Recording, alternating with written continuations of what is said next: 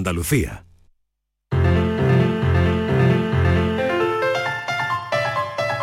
La paranoia de la tarde. Francis Gómez, que ya está listo, ya llega con el enigma de hoy.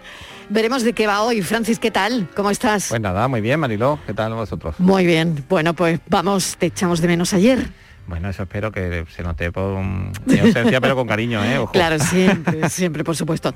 Bueno, pues vamos con ello. Bueno, pues hoy va de mascotas. Otra vez. Venga, bien. No tenemos bien, pero tenemos perros. Bien, yo tomo. Hay que apuntar. Bueno, yo creo que no. Hombre, está ya. Yo voy a- eh, no me lo has preguntado, pero voy a decir que es fácil. Fácil, nivel esta- de dificultad fácil. Porque esta es de las Bien. pocas que yo no he mirado la solución. Bien, bien, bien, bien.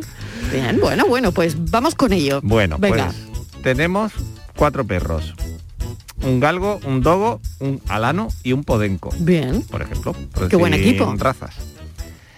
El podenco come más que el galgo.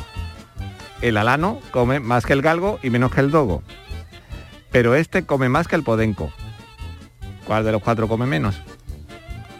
Bien. Bueno, hay que. ver. uf, Hay que echarle de comer. hay que echarle de comer y hay que darle una pensada. Pues nada, nos quedamos pensando y si los oyentes lo saben, que nos den un toquecito Por supuesto, aquí y nos manden un mensaje con la solución. Gracias, Francis. A ti, Mariló. Gracias. Si me dan dos minutos, dos minutitos para la publicidad y a la vuelta hablamos sobre, ya lo hemos avanzado en el programa, cómo es la vida de una jueza, cómo es la vida de Ana Salinas. La tarde de Canal Sur Radio con Mariló Maldonado. ¿Estás lesionado? Elige la fisioterapia avanzada de Clínicas Beyman. En Clínicas Beyman ponemos a tu servicio fisioterapeutas de primer nivel equipados con la última tecnología. Nuestra meta es tu recuperación. Somos la fisioterapia oficial de 18 federaciones deportivas de Andalucía. Si necesitas recuperar tu salud, tu rendimiento y tu bienestar, pide tu cita en clínicasbeyman.es. Andalucía, verde, sostenible y circular. Nuevos retos medioambientales, tecnológicos, económicos y sociales con el nuevo Proyecto de Ley de Economía Circular de Andalucía. Únete a la Revolución Verde. Consejería de Agricultura, Ganadería, Pesca y Desarrollo Sostenible. Junta de Andalucía. En Canal Sur Radio, por tu salud, responde siempre a tus dudas. ¿Usamos correctamente los medicamentos? ¿Abusamos de ellos en ocasiones? ¿Atendemos siempre las indicaciones y prescripciones de los médicos? ¿Puede haber complicaciones si no lo hacemos así? Este martes en el programa nos acercamos al uso racional de los medicamentos y a resolver todas tus dudas con los mejores especialistas en directo. Envíanos tus consultas desde ya en una nota de voz al 616-135-135. 616-135-135. Por tu salud, de lunes a viernes, desde las 6 de la tarde con Enrique Jesús Moreno. Súmate a Canal Sur Radio, la radio de Andalucía.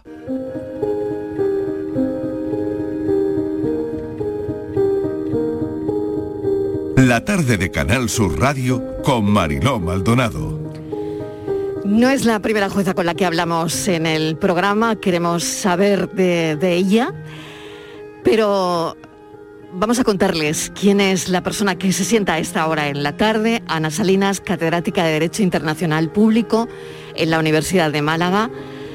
Estuvo en el Ministerio de Justicia, jueza ad hoc del Tribunal Europeo de Derechos Humanos de Estrasburgo.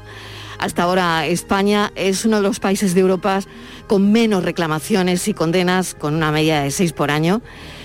Eh, Le preguntaremos si eso ha cambiado. Ana Salinas coge, cogió este importante puesto jurídico internacional con el objetivo de poder entrar en esos temas en los que el juez nacional titular no, no puede ejercer con total imparcialidad.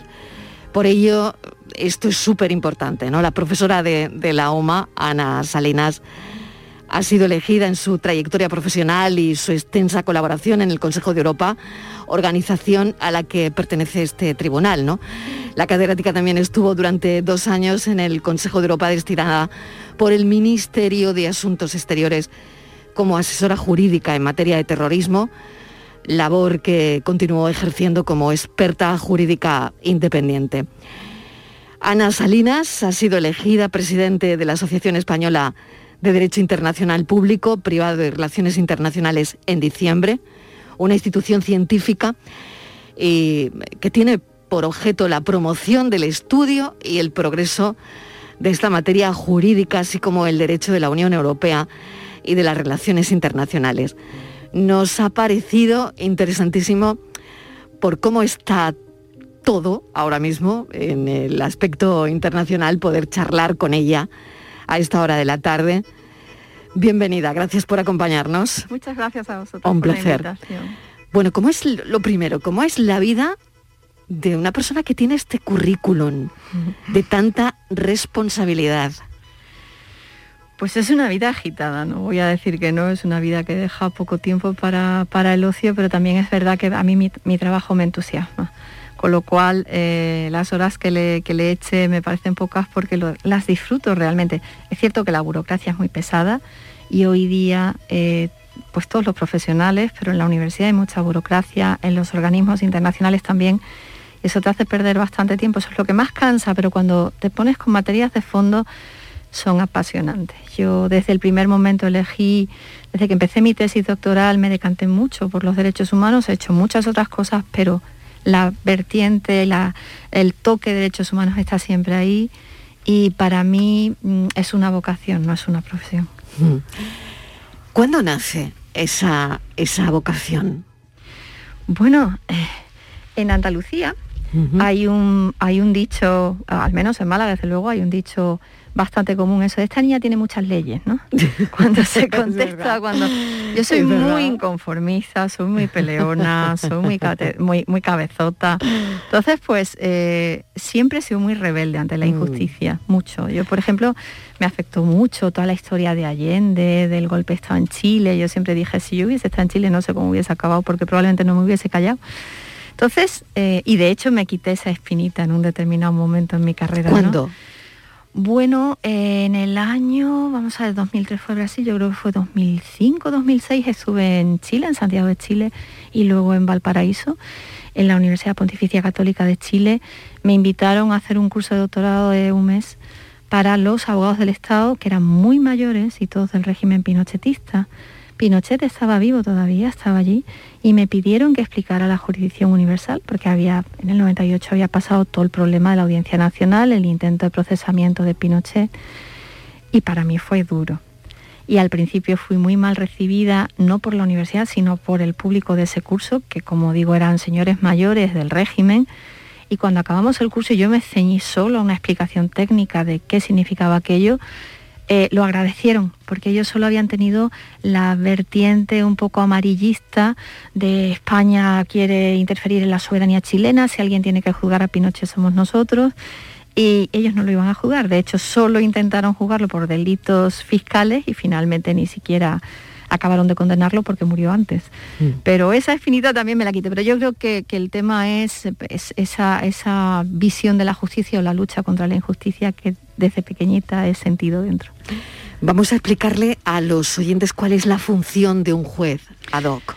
Un juez del Tribunal Europeo de Derechos Humanos tiene una labor horrible, muy dura, eh, muy difícil, porque el convenio europeo es un convenio muy reducido digamos que todo lo esencial está ahí. Es un convenio justo de la posguerra, donde se dice basta ya lo que ha ocurrido en la Segunda Guerra Mundial, no puede volver a ocurrir y menos con, la pasividad de los estados. Hay que garantizar lo esencial, el derecho a la vida, la prohibición de la tortura, los trabajos forzados, la esclavitud, el derecho a un juez, a un juicio justo, eh, la prohibición de las detenciones arbitrarias. Es un, un convenio muy corto, pero muy denso, muy denso. ¿Qué hace el tribunal? Garantizar que esos derechos todos los estados los cumplen. Ahora mismo son 47 estados, incluida Rusia, incluida Turquía, incluida Azerbaiyán, incluida muchas repúblicas exsoviéticas y por supuesto toda Europa, lo que era Europa Central y Oriental y también Europa Occidental, que fueron los primeros. Entonces, de lo que se trata es de garantizar que los, lo, lo, novedoso de ese tribunal, lo grande de ese tribunal, que ni siquiera lo tiene el Tribunal de Justicia de la Unión Europea, es que una persona como tú y como yo, un particular, cuando su Estado no le garantiza alguno de esos derechos y no encuentra la protección necesaria en su Estado, una vez supera eh, los recursos internos, el Tribunal Constitucional en el caso de España puede ir a Estrasburgo y denunciar a su Estado. Eso una persona en derecho internacional no lo podía hacer. Es revolucionario que se pueda hacer. y de hecho solo eh, existe en Europa porque la Corte Interamericana tiene esa posibilidad, pero siempre que el Estado haya aceptado la jurisdicción del tribunal. Y aquí ya es automático. Para ser miembro del Consejo de Europa ya es obligatorio aceptar el convenio. Y si aceptas el convenio es obligatoria la jurisdicción del tribunal.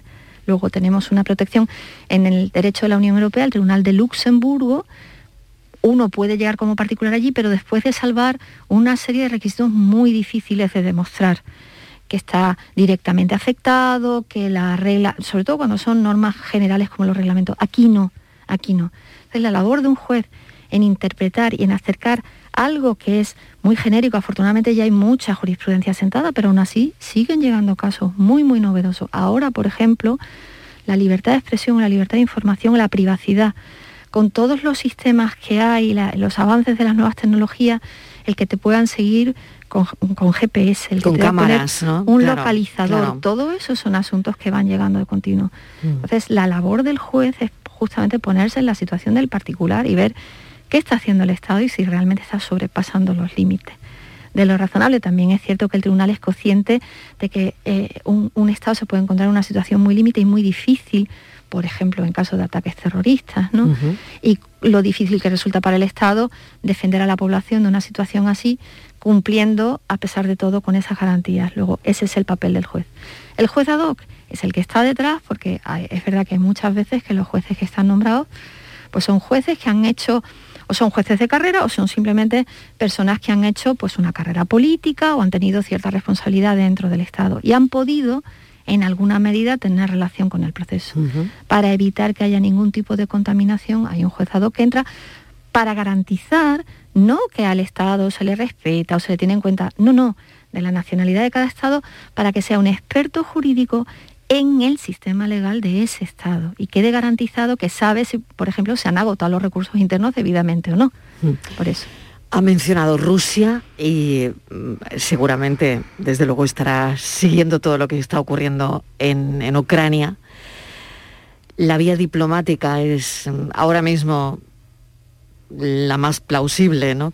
Pero, ¿cuál es su opinión? Bueno, la opinión aquí es complicado si es sobre el todo o las partes, porque hay tantas, mm. tantas cosas afectadas en este conflicto, ¿no? Pero sí, evidentemente la apuesta tiene que ser por la vía diplomática. Quizá no empezó con... Desde luego la actitud de Putin no es aceptable. Ya invadió Georgia en el 2008, el Consejo de Europa lo, recriminó por eso. Y con la anexión de Crimea, pues se decretó la suspensión del derecho de voto de los, de los diputados rusos en la Asamblea Parlamentaria. Eso costó un bloqueo de cinco años. En el primer caso costó que una, modificación al convenio europeo que tenía que entrar en vigor el protocolo 14 no se firmará en cinco años y como era necesario la unanimidad, estuvo parado cinco años y colapsó el tribunal porque Rusia no lo ratificaba. Luego fue al, sancionar a Rusia mediante la acción sobre sus representantes en la Asamblea Parlamentaria y no dejarles votar, Rusia estranguló el presupuesto del Consejo Europa porque la aportación económica es proporcional al peso del país en población, en extensión territorial era gran contribuyente y lo estranguló, estuvo cinco años sin pagar y el Consejo Grupo llegó a estar en una situación muy límite porque ese dinero era mucho dinero, muchos años sin pagarse y fue una situación muy difícil, pero aún así no se cedió. Finalmente eh, capitularon. Ahora mismo la vía diplomática es la única. Eh, la entrada Rusia lo ha planteado muy mal, evidentemente, mm. pero tampoco la entrada de Biden en el conflicto facilitó, las cosas. O sea, es decir, eh, vamos a por todas, esto no va a quedar así, dando idea de que podía haber un conflicto militar, pues eso no ayuda. La amenaza, ¿no? También eso no ayuda tampoco. En derecho internacional no está permitido ni el uso de la fuerza ni la, amenaza, del uso. exacto, exacto. Que quizás eh, con todo lo que con todo lo que sabemos ya, eh, parece que volvemos a caer en los mismos e idénticos errores. ¿no? Es un día hoy importante en cualquier caso de negociaciones en el conflicto. y se espera nueva llamada de Estados Unidos a, Rusia em, después de esa reunión muy tensa en el Consejo de Seguridad de la ONU. ¿no? En fin, veremos qué ocurre porque estamos todos estamos pendientes. ¿no? Otra cosa que quería preguntarle es lo que está ocurriendo con el asunto de los casos de pederastia en la Iglesia. En el Congreso hoy han dado luz verde a la creación de una comisión para investigar los abusos en la Iglesia, que hoy ha llegado a la mesa del Congreso. El Pleno al final es el que va a decidir. Pero claro, como son tantos los casos, em, la Fiscalía General del Estado es la que ha decidido tomar las riendas de, de la investigación. ¿no?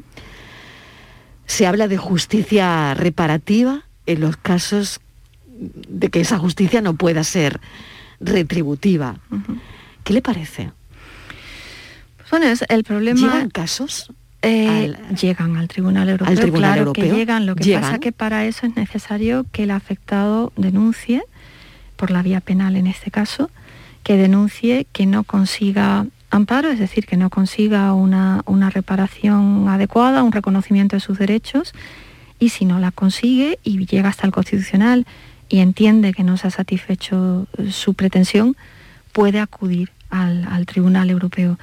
Y sí que han llegado casos, eh, va- vamos a ver, tiene que ser también que esté implicado el Estado de alguna manera. No es una instancia donde se denuncia contra particulares, tiene que ser, por ejemplo, en centros que sean de acogida, eh, que dependan del Estado, que sean autoridades públicas las que estén implicadas. Es una, ¿Qué es- haya ocurrido en un colegio? que haya Mm. ocurrido en un colegio público Y que pueda haber una implicación de alguna manera de las autoridades educativas de- del gobierno al nivel que sea. Entonces sí llegaría. tiene que ser, tiene que ser que esté implicado el Estado, no es un, un tribunal que conozca de demanda entre particulares, claro. Mm, ¿Qué tipo de jurisprudencia genera nuestro país? Nosotros hemos tenido, nosotros tenemos un problema, de hecho salimos generalmente de forma sistemática en los informes de Amnistía Internacional por el tema de la prisión incomunicada. Eh, eso no quiere decir que realmente, o sea, amnistía es amnistía y hace la labor que hace muy loable y muy buena además y muy seria, debo decir. Yo he colaborado con ellos muchas veces y otra cosa es la, la- la acción del tribunal y la jurisdicción del tribunal. Ayer hablábamos de un informe sobre residencias. Exactamente, y en, son en ellos la los que han pandemia. Justo ayer destaparon Y han dicho ese el informe, 89% de los casos han sido desestimados, Eso son es. ellos los que han señalado un poco esta, esta situación, ¿no? O sea, no quiero, para nada quiero que esto se interprete como un demérito porque hacen una labor fantástica con la que yo he colaborado muchas veces y lo seguiré haciendo en el futuro. Por eso digo, hay que distinguirlo de la jurisdicción del tribunal. Eh, la, la- perdón, eh, la pregunta me has dicho. Sí, ¿qué tipo de jurisprudencia Exactamente. generamos, genera nuestro Mm, país? Pero no tiene que ver con el tema de, de los abusos de los que hablábamos es en el caso de España. En el caso de. España básicamente ha sido por la prisión incomunicada, que era por lo que ya hablaba la amnistía, y temas de terrorismo. Básicamente temas de terrorismo de ETA. Ha sido hasta aquí porque, bueno, por, por eh, los colectivos pro ETA, eh, pro amnistía, gestoras pro amnistía, etcétera, eran problemas de libertad de expresión, eran temas también de denuncias de malos tratos que, que bueno, que luego en la mayoría de los casos han sido desestimados. Algún caso de dilación de la justicia, porque los procesos han sido largos, pero básicamente eso han sido las causas que han llegado. Algún tema de expropiación, acuérdense el caso Ruiz Mateo famoso, Sí, sí. algún tema de expropiación, pero básicamente han sido más que del orden civil, del orden penal y sobre todo relacionados con temas de terrorismo. ¿Tenemos muchas condenas? No, muy pocas. Muy pocas. España ¿Cómo es, España? ¿Cómo es nuestro país? bastante cumplidor, muy cumplidor. Es que además nuestra legislación penal es una legislación muy garantista, yo siempre lo digo, muy garantista, perfectible, por supuesto, como todo. Eh, perfectible y por supuesto la, la avalancha y el, el- ahogo en el que viven los tribunales de justicia en España, la falta de personal, eh, eh, la, la lentitud de la justicia, así que una justicia lenta no es justicia, ¿no? Cuando no recibe un veredicto pues demasiado tarde, ¿de qué le sirve, no? Y ahí hemos tenido también algún problema, por ahí la, la- la campeona es Italia, o sea que... Pero aún así, pues sería un aspecto desde luego a mejorar si queremos mejorar también nuestra imagen en el tribunal en general. El tema de Cataluña eh, seguirá dando vueltas, ¿no? Es que hay mucho, hay Claro. varios recursos pendientes. Hay recursos pendientes y, y- y, bueno, todo esto volverá de alguna manera a la, a la palestra, ¿no? Eh, los particulares contra el Estado es algo que va ganando peso. Sí. Antes no se veía tanto. No, bueno, inicialmente cuando el tribunal empieza su andadura no era posible, era el Estado el que tenía que representar al particular, porque claro, si, si uno está recurriendo contra el Estado, el Estado no lo va a hacer, lo hacía la Comisión Europea de Derechos Humanos. En el año 94 se aprobó un protocolo que entró en vigor en el 98 y entonces ese protocolo sí permite ya, eh, elimina la comisión, elimina ese filtro, ya es particular directamente contra el Estado en su caso o Estado contra Estado. Ahí hay dos tipos de demanda, interestatales o individuales contra un Estado parte. ¿no? Y bueno, pues ahí, ahí es cuando empiezan a proliferar. Pero era llevadero hasta que se produjo la, la ampliación al este, cuando cae, cuando cae el muro de Berlín y entran poco a poco todos los países de la Europa Central y Oriental. Y ahí, pues, y de, hecho ahora mismo los que ha habido un informe del presidente hispano hace, hace nada, ahora en enero. Y la palma se la llevan Turquía, Rusia, Rumanía y Ucrania ahora por los conflictos territoriales. está viendo, eh, eh, era Bulgaria la que estaba los cuatro grandes en las demandas y en todos los asuntos pendientes que tiene el tribunal, que ahora mismo son setenta y tantos mil.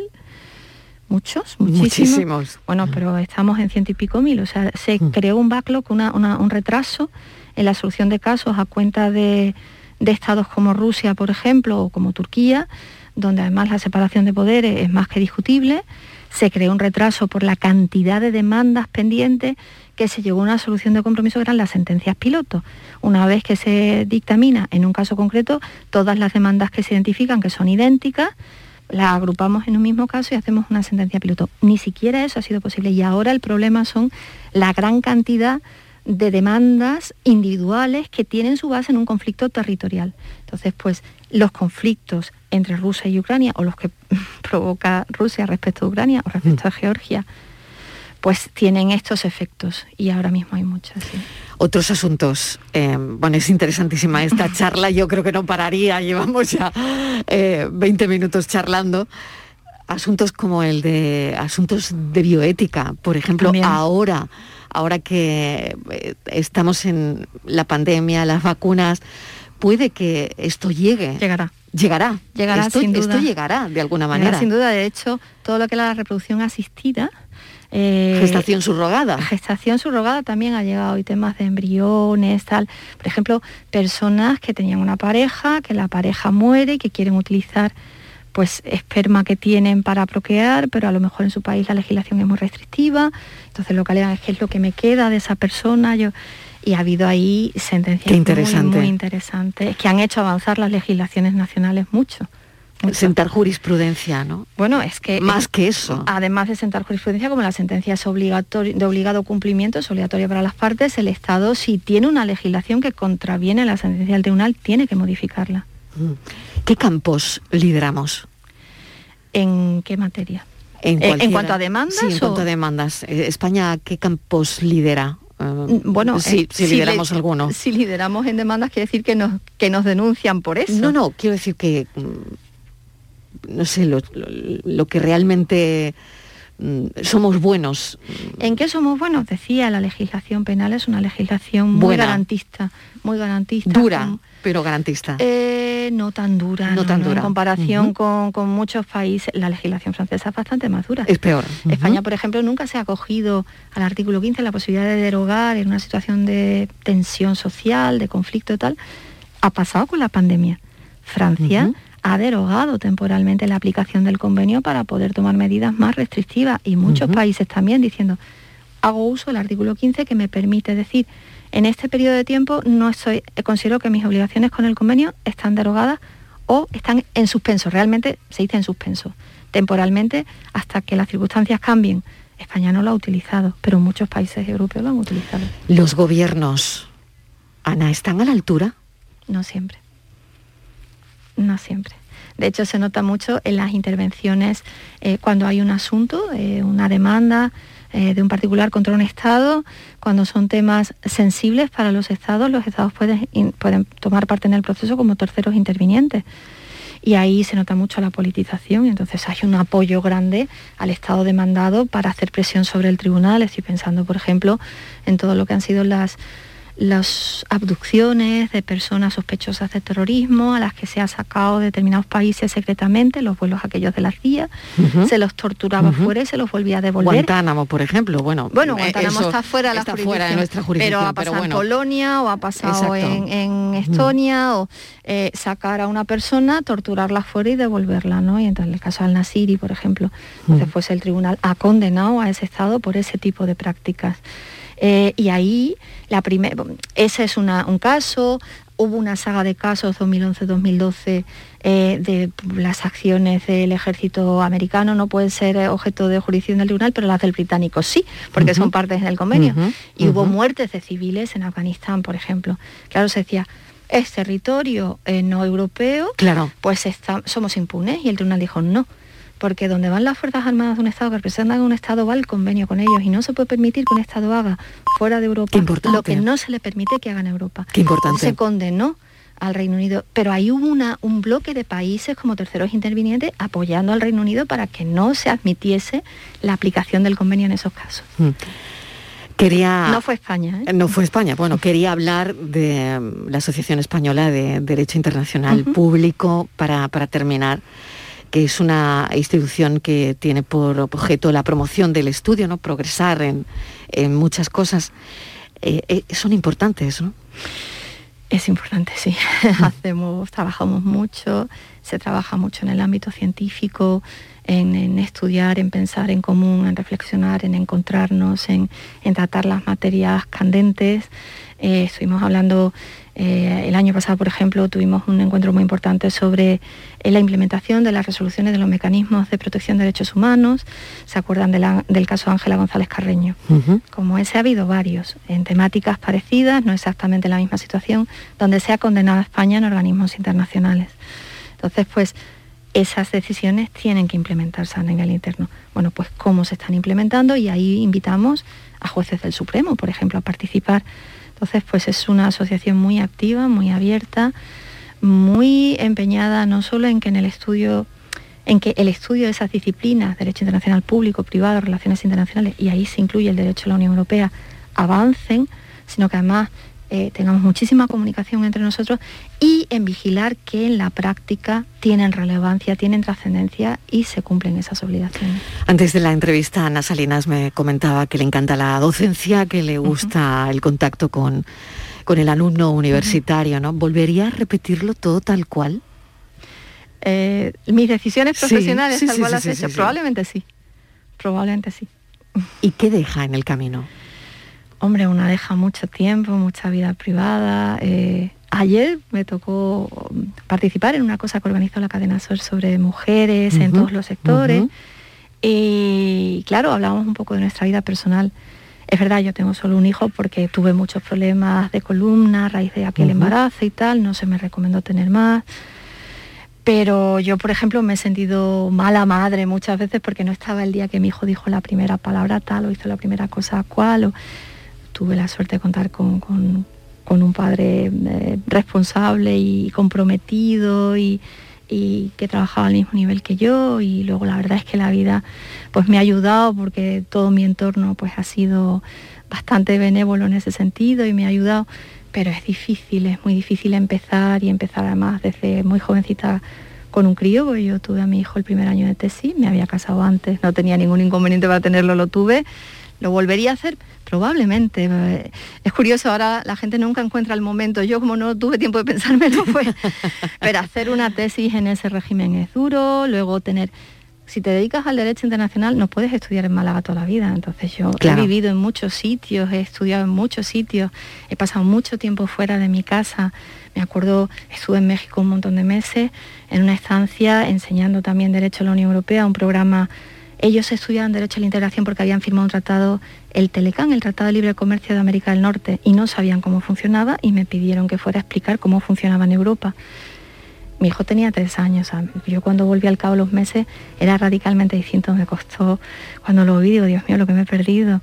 Es duro, es duro eh, mucho tiempo de ocio, Semana Santa y, ay, te dicen, y vamos y venimos, no, mira, estoy terminando un artículo, porque si estás dando clases, y te gustan tus clases y eres responsable y te las preparas, te lleva mucho tiempo. Entonces, cuando tienes que escribir una cosa en profundidad, necesitas concentración al 100% y vas haciendo, vas haciendo, pero no terminas de cerrar una cosa hasta que no puedes parar y dedicarte solo a eso. Entonces son los fines de semana, las vacaciones, el verano es para hacer todo lo que no puedes hacer durante el curso y es una profesión muy vocacional. Pero pero no, no me quejo de ella porque, porque es muy bonita. O sea, yo tengo un hermano que es catedrático de historia antigua en Salamanca y es muy gracioso porque él dice una cosa que es muy cierta, él es el mayor. Dice, mira, tenemos la gran suerte de trabajar con gente joven que nos rejuvenece a nosotros y con gente sana. Imagínate si trabajases en un hospital viendo a niños morir o, y con gente sana. Así que, y hacemos además lo que nos gusta porque nos gusta la docencia y la investigación. Así que, que sí que es bonito. Y probablemente lo repetiría. Hay una pregunta que hacemos a todas las personas que pasan por aquí. Ya estamos terminando, no veo la hora de acabar, pero me queda esta pregunta. ¿Qué recuerda Ana Salinas de su patio del colegio? Porque es una pregunta que nos lleva a muchos sitios, ¿no? Cuando, cuando somos pequeños y no sabemos qué queremos ser en la vida, ¿no? ¿Qué recuerdas? Pues yo recuerdo que era una niña más bien tímida, pero era mm, mm, como más masculina en los juegos. Yo era muy arriesgada, era la que si iba al campo se metía en la cueva con los niños, le gustaba el riesgo. Entonces, yo era alta de pequeña, ¿no? En comparación con mis compañeros y a mí me gustaba el baloncesto, que luego lo ha hecho mi hijo. Pero el baloncesto, pues era para los niños y la pelota se lo daban a los niños. Entonces, a poco que intentase jugar, el patio era de chino y te destrozaban la rodilla. Entonces recuerdo tener la rodilla siempre destrozada del patio del colegio, pero sí, sí, recuerdo eso. Ana Salinas, mil gracias por habernos acompañado esta tarde y sobre todo esta entrevista es básicamente por haber por querer entender más sobre el derecho internacional y, hay tantas cosas que ahora mismo nos llevan hacia eso eh, que ha sido un placer. Gracias. Muchísimas gracias. Un abrazo. A vosotros. Adiós. Un saludo.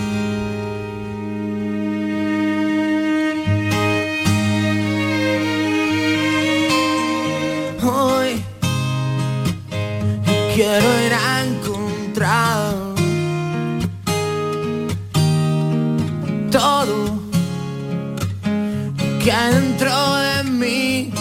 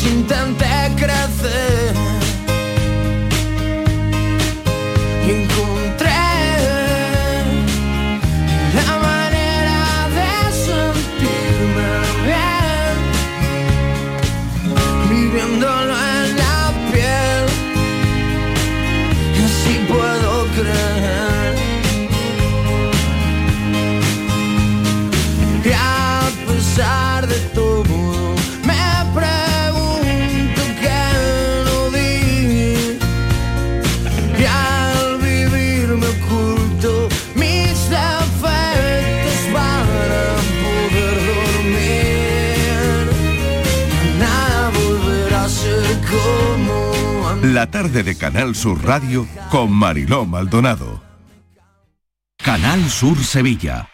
¿Te está afectando la subida de la luz? Claro que sí. Por eso en Insolac Renovables instalamos paneles fotovoltaicos de autoconsumo con los que podrás generar tu propia electricidad. Y ahora, con la subvención del 40% de la Agencia Andaluza de la Energía, lo tienes mucho más fácil. Entra en insolacrenovables.com e infórmate de las ventajas que tiene el autoconsumo. Insolac, expertos en energías renovables desde 2005. Bienvenidos a Sacaba. Mil metros de electrodomésticos con primeras marcas. Grupos Whirlpool, Bosch y Electrolux. Gran oferta hasta fin de existencias en Sacaba. Lavadora secadora por 299 euros. Sí, sí, lavadora secadora por solo 299 euros. Y solo hasta fin de existencias. Solo tú y Sacaba. Tu tienda de electrodomésticos en el Polígono Store en calle nivel 23. Sacaba. De tul plumeti, de popelín liso, de encaje, de bielástico liso, de satén algodón, de lunares, de forro popelín. Busques el estilo que busques, lo encontrarás en Simov. La mejor moda flamenca te está esperando en Sevilla. Compra tu entrada en simov.es. Simov,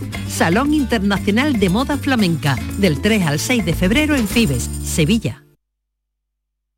¿En qué capítulo de tu vida estás ahora? ¿Quieres hacer una reforma cambiar de coche? ¿Tus hijos ya necesitan un ordenador para cada uno? ¿O quizás alguno ya empieza la universidad? ¿Habéis encontrado el amor y buscáis un nidito? En Cofidis sabemos que dentro de una vida hay muchas vidas y por eso ahora te ofrecemos un nuevo préstamo personal de hasta 60.000 euros. Cofidis, cuenta con nosotros. Buenos días. Hoy es 23 de diciembre, Día del Pequeño Comercio. Si tienes que hacer un regalo, aprovecha. Buenos días. Hoy es 4 de enero, Día del Pequeño Comercio. ¿Has probado a comprar por WhatsApp? Buenos días. Hoy es 9 de febrero, Día del Pequeño Comercio. Acércate a tu tienda y déjate asesorar por auténticos profesionales. Hagamos que todos los días sean el Día del Pequeño Comercio. Haz tu compra hoy mismo en persona o en su tienda online. Junta de Andalucía. En cofidis.es puedes solicitar cómodamente hasta 60.000 euros. 100% online y sin cambiar de banco. Cofidis, cuenta con nosotros.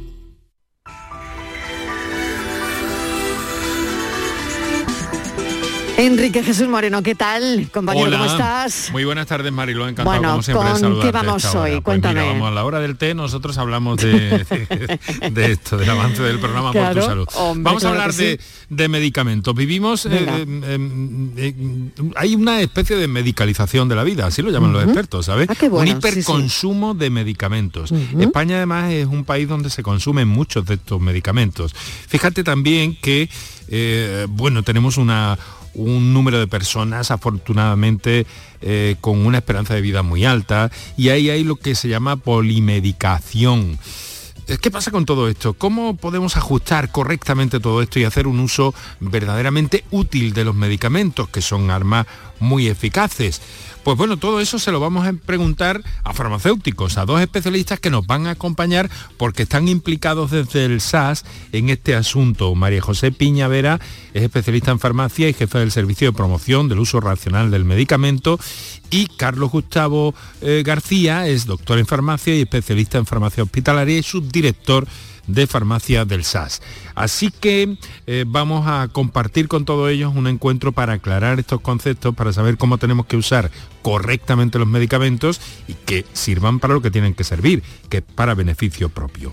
Y bueno, eh, además, además, Mariló, hoy se han presentado las cifras del cáncer y vamos a tener en los minutos finales del programa, hemos contactado con la doctora Enriqueta Felip, que es la presidenta de la Sociedad Española de Oncología Médica, que bueno, nos va a ayudar a comprender un poco eh, qué es lo que ha pasado eh, con, con el cáncer durante 2021. Fíjate, como dato, ha sido responsable de más muertes en 2020 en España que las infecciones por COVID.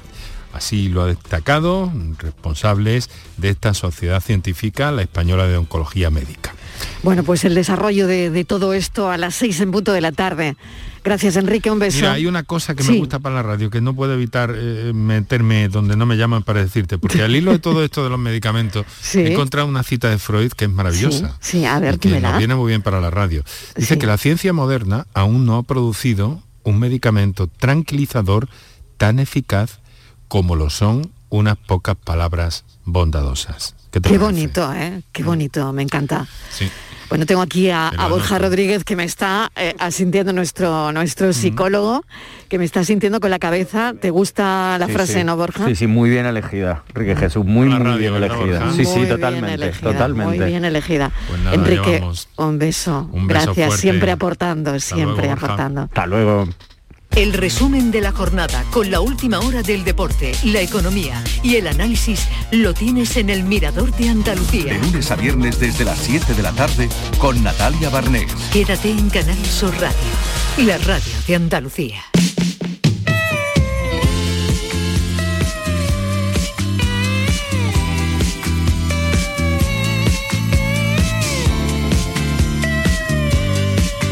La tarde de Canal Sur Radio con Mariló Maldonado.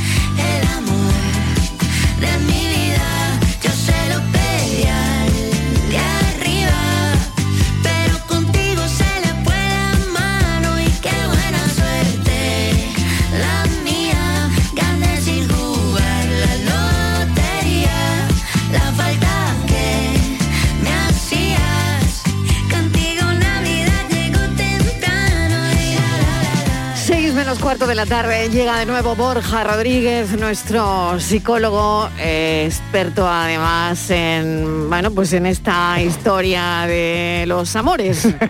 ¿Lo podemos resumir así? Sí, del sexo y los amores. Del sexo y los amores, ¿no? Bueno, ese es terapeuta sexual. ¿Qué tal Martínez? Que estás por ahí también ya, ¿no? Aquí estoy ya bueno, pues ha llegado, hablar. Eso ha llegado ese momento porque Estaba ya sin eh, respiración, poco claro, claro, la- los oyentes están esperando. hemos, no hemos querido hacer spoiler, pero Estoy claro. como Petra Martínez, Eh, a punto de igual, reventar. igual, igual. Estás igualita, ¿no? Pues mira, vamos a escucharla porque a raíz de lo que ha dicho Petra Martínez en los premios Feroz, nosotros hemos montado el tema del programa. Esta película, quitando toda la seriedad, lo maravilloso que para mí ha sido, lo más importante es haberme masturbado delante de mucha gente.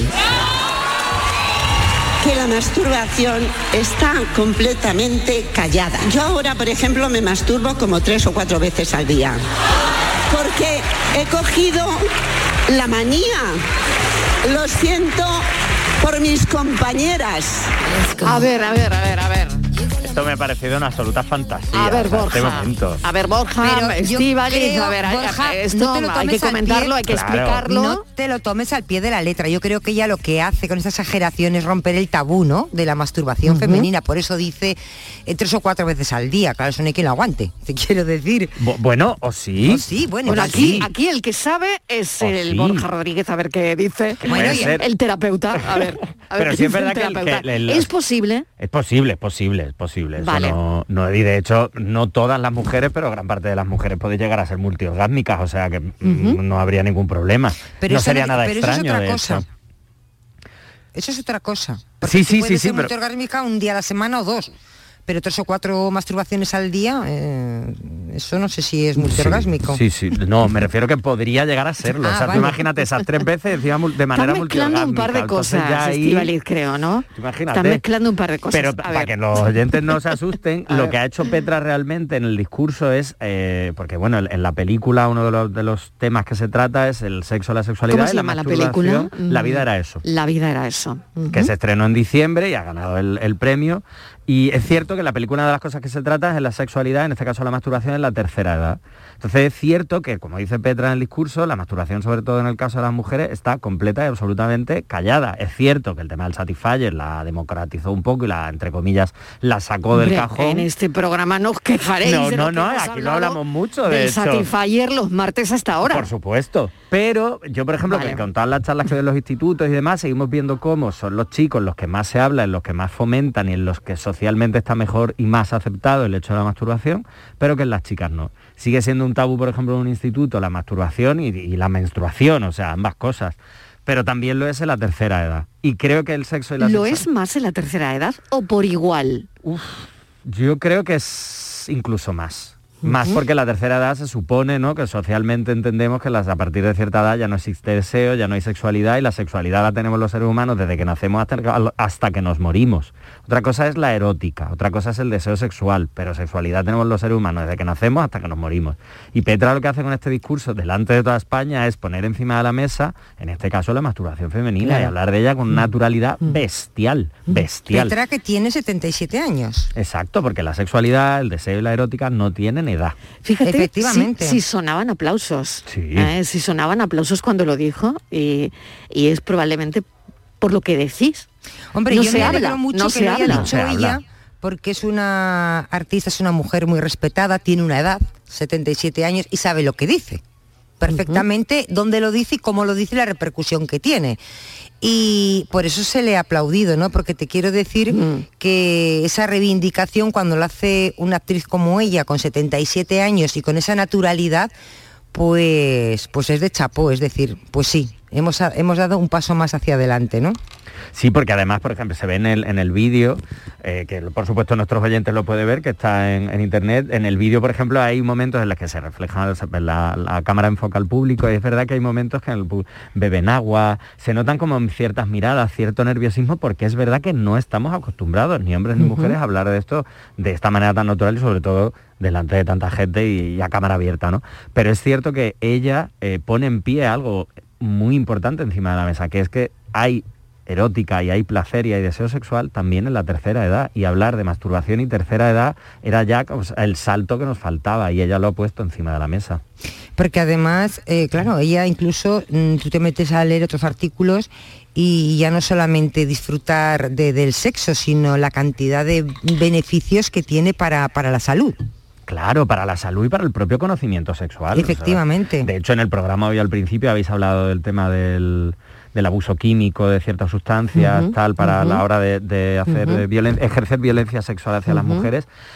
Y ahí se ve también hasta dónde se puede llegar la no educación en todo esto y cómo, por ejemplo, las mujeres habéis estado totalmente silenciadas con todo el tema, por supuesto, de la masturbación, pero solo de, la exploración del clítoris. a- Vuestro placer ha estado completamente eh, arrinconado y apartado, como si fuese algo eh, horrible, ¿no? Y tenéis un órgano dedicado única y exclusivamente al placer, que es como el clítoris. Entonces creo que, es fundamental. Claro, que la masturbación, por ejemplo, antes de dormir, que te relaja y que te hace conciliar el sueño, ¿es posible?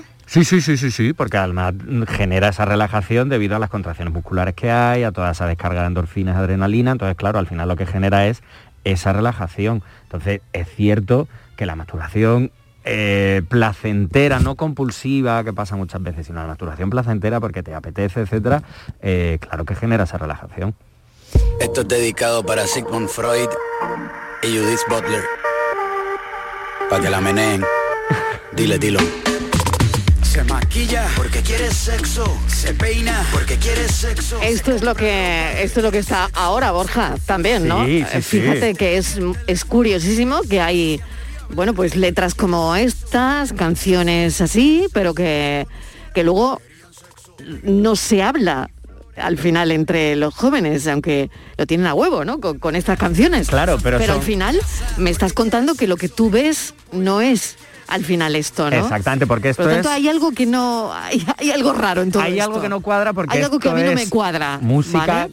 hombres cantando música, o sea, y, y letras eh, enfocadas al placer femenino. Luego ha salido eh, Chanel, por ejemplo, que ha ganado el Sí, Benidorm. Fest, con una letra que habla precisamente de eso también. Quiero decir, lo que nos pasa es que no lo, tenemos como espectáculo, es decir, musicalmente lo tenemos ahí, pero no lo tenemos, entre comillas, como algo natural, algo, no digo serio porque es algo serio, sino para poder dialogarlo y poder hablarlo. Y eso es un poco lo que nos falta. De hecho, ahora ha salido un, un libro que Sí, el- ese- todo el mundo tiene que... Está es un libro, el subtítulo es, eh, bueno, Mujeres en la cima del mundo, es el título del libro, es un libro de sexo para mujeres, ¿no? Pero creo que se lo tiene que leer todo el mundo. Es un libro que ha publicado una eh, Lucy Ann Holmes, que es una actriz y escritora y activista británica, que es un libro en el que 51 mujeres de todas las orientaciones e identidades sexuales, de todos los niveles socioeconómicos, hablan y expresan qué sienten y qué piensan mientras practi- practican sexo y cuáles, digamos, entre comillas, las vivencias que han tenido. Y hay dos, que las voy a leer muy rápido. Una mujer australiana dice, has de ser capaz de hablar de sexo libremente, pero es un tema muy delicado. Con los chicos pueden pasar dos cosas, que les parezca sexy y te sientas segura en ese tema, o que te llamen puta, zorra o ramera, que ese es uno de los temas. Y otra chica, Noemí, una mujer francesa, dice, tengo mucho apetito sexual, cosa que se ha confundido con ser fácil. A veces soy más discreta con los hombres porque creo que cuando ven lo mucho que me gusta el sexo, me pierden el respeto. Y eso es parte de lo que cuentan en este libro. Y creo que Petra lo pone también encima de la mesa, como eh, cuando una mujer habla de sexo, habla de su deseo sexual, habla, ahora no cuando, sobre todo en los principios del Satisfyer, las mujeres habláis de esto, se os trata de eso como facilonas, como unas salidas, como unas tal, y no tenéis eh, igual o el mismo o más o menos eh, deseo sexual que los hombres y el todo el derecho a explorarlo a tener deseo sexual, a tener salud sexual como un derecho, que de hecho lo es, que antes hemos tenido una entrevista con una abogada y creo que, que es importante ponerlo encima de la mesa, es un derecho reconocido por la Unión Europea. Pero ¿qué ocurre? Que de esto no se habla y socialmente seguimos teniendo esa lectura de que una mujer que se masturba, una chica que se masturba, una mujer de la tercera edad que se masturba, que tiene deseo sexual, le pasa algo, es raro, es pues eso es lo que decía, ¿no? El testimonio es una guarra tal. Y creo que eso es, ha llegado ya eh, el momento de desterrarlo. Y con testimonio como los de Petra, creo que es importante ponerlo encima de la mesa y que esto se empiece a, a romper, ¿no? Una lanza a favor. Yo creo que se va a quedar ya como una expresión, soy muy Petra. Sí, yo voy a hacer un Petra. Voy Yo a creo que hacer un sabe- voy a Petra. hacer un Petra. Y ya todos sabemos a lo que vamos. Qué bueno, qué bueno.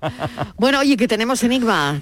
La resolución, la definitiva. La venga. definitiva, venga, vale. ¿Qué tal? A ver, eh, ¿alguien lo alguien lo ha acertado por aquí? Pues no parece que No parece, nadie no se parece. por la labor, ¿eh? Esto hay que este- esto tenemos que trabajarlo. Yo tengo una hipótesis, pero voy a esperar a que Francis lo, bueno, un lo diga momentito. para ver Vamos, si tal. vamos a enunciarlo de nuevo. Sí, venga. pero, a- el enunciado enunciado. dice así, tenemos cuatro perros, un galgo, un dogo, un alano y un podenco. Este último come más que el galgo. El alano come más que el galgo y menos que el dogo. Pero Mm. este come más que el podenco. ¿Cuál de los cuatro será más barato de mantener? Bueno, a ver, Borja, ¿qué te Más barato no sé porque pienso que son muy caros, pero Ahí yo diría que el galgo. Pero eso ¿Por lo saco qué? porque es un perro muy delgaico, no por otra cosa. Por el peso, tú por, el peso. Sí, Vale. Mi prima Yo- tiene un galgo y es como una cosa así como muy estilizada y muy delgaíno, yo creo que va por ahí. ¿Quién es el más barato? Pues el que se coma todas las obras y no comprarle pienso. Hagamos que come la misma marca y el mismo modelo de pienso. ah, comen todos pienso. Sí, Ah, lo pues mismo, sí. pi- pienso lo que existo. Sí, tenemos alguna... Sí, hijo, tengo la solución. La solución es regalarlo. que esos perros comiendo te cuestan un riñón. Cafelito y besos. Yo también estoy con, estoy con él, ¿eh? totalmente de acuerdo. Buenas tardes, Francis. Hola. Eh, mira, por experiencia, un podenco come muy poco. Un galgo come menos. El dogo, eso te come las barras de pan, vaya, doblar. Yo creo que en este caso, creo que el podenco. Estoy entre el podenco y el galgo, pero vaya, voy a decir el podenco. No, el podenco. Venga, cafelito y beso, un besito para todos y un abrazo. Igualmente, bueno, el podenco realmente no porque decimos en el enunciado, la primero es el podenco come más que el galgo. Bueno, en este caso Borja ha acertado, ¿eh? El que come Anda, menos anda. es el galgo. Ah, ¿y eso, Borja, tú por qué? ¿Porque tienes galgo? No, no, porque como lo he visto que se quede el perro más delgaíno, bueno, y también porque escuchando a Francia ahora he dicho, vale, estoy haciendo cálculos mentales y sí. Claro, es que me doy- suena, me suena. Digo dos veces que el podenco come más que el galgo y también el alano come más que el galgo. Ya tenemos buena Fran- pista. Francis, ahora argumenta, porque nos dices eso y no lo tenemos Claro, que creer, porque justa- sí. Justamente lo estoy argumenta. argumentando. Mira, eh, al, de- al describir a los perros he dicho que el podenco come más que el galgo y el alano come más que el galgo y menos que el dogo. Pues ya está. Que, eh, Claro. Si dos comen más y uno también, pues... Hoy ha sido deducción lógica. Hoy lo, estamos. hoy lo hemos podido sacar. Hoy he sido capaz hasta yo sin mirar la Yo, foto, ya lo he dicho. yo no- ni una llevo acertada desde que has empezado. A ver si bajas pues el nada. nivelito un poco, ¿eh? Ma- mañana te paso por Bajini la respuesta, ¿vale? Venga, la que la sigue la consigue. Mil gracias Borja Rodríguez, Muchas gracias. Francis Gracias Gómez, gracias Estivali. Hasta mañana. Hasta mañana, pensamos.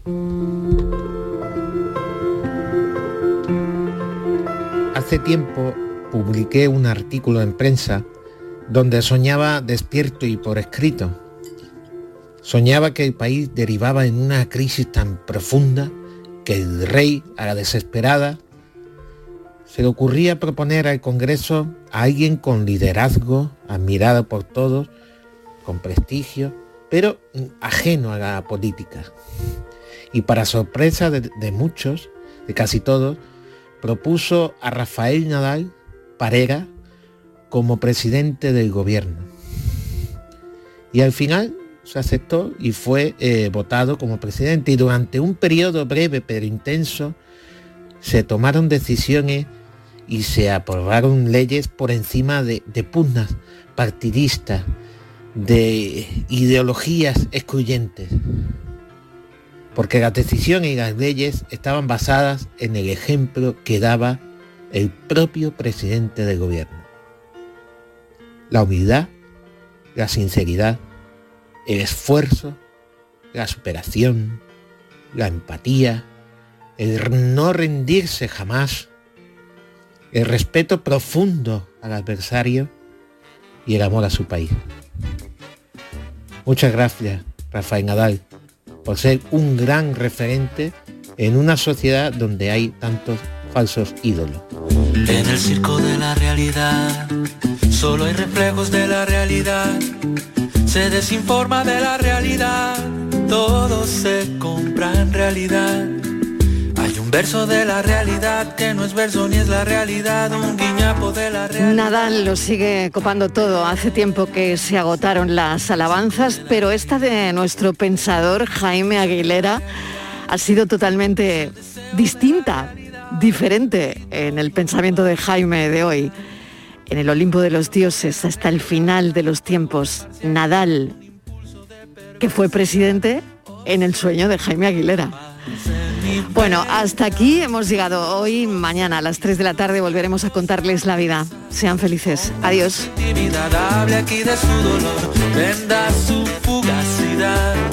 pasen y vean las confundidas y los sorteras. La tarde de Canal Sur Radio con Mariló Maldonado.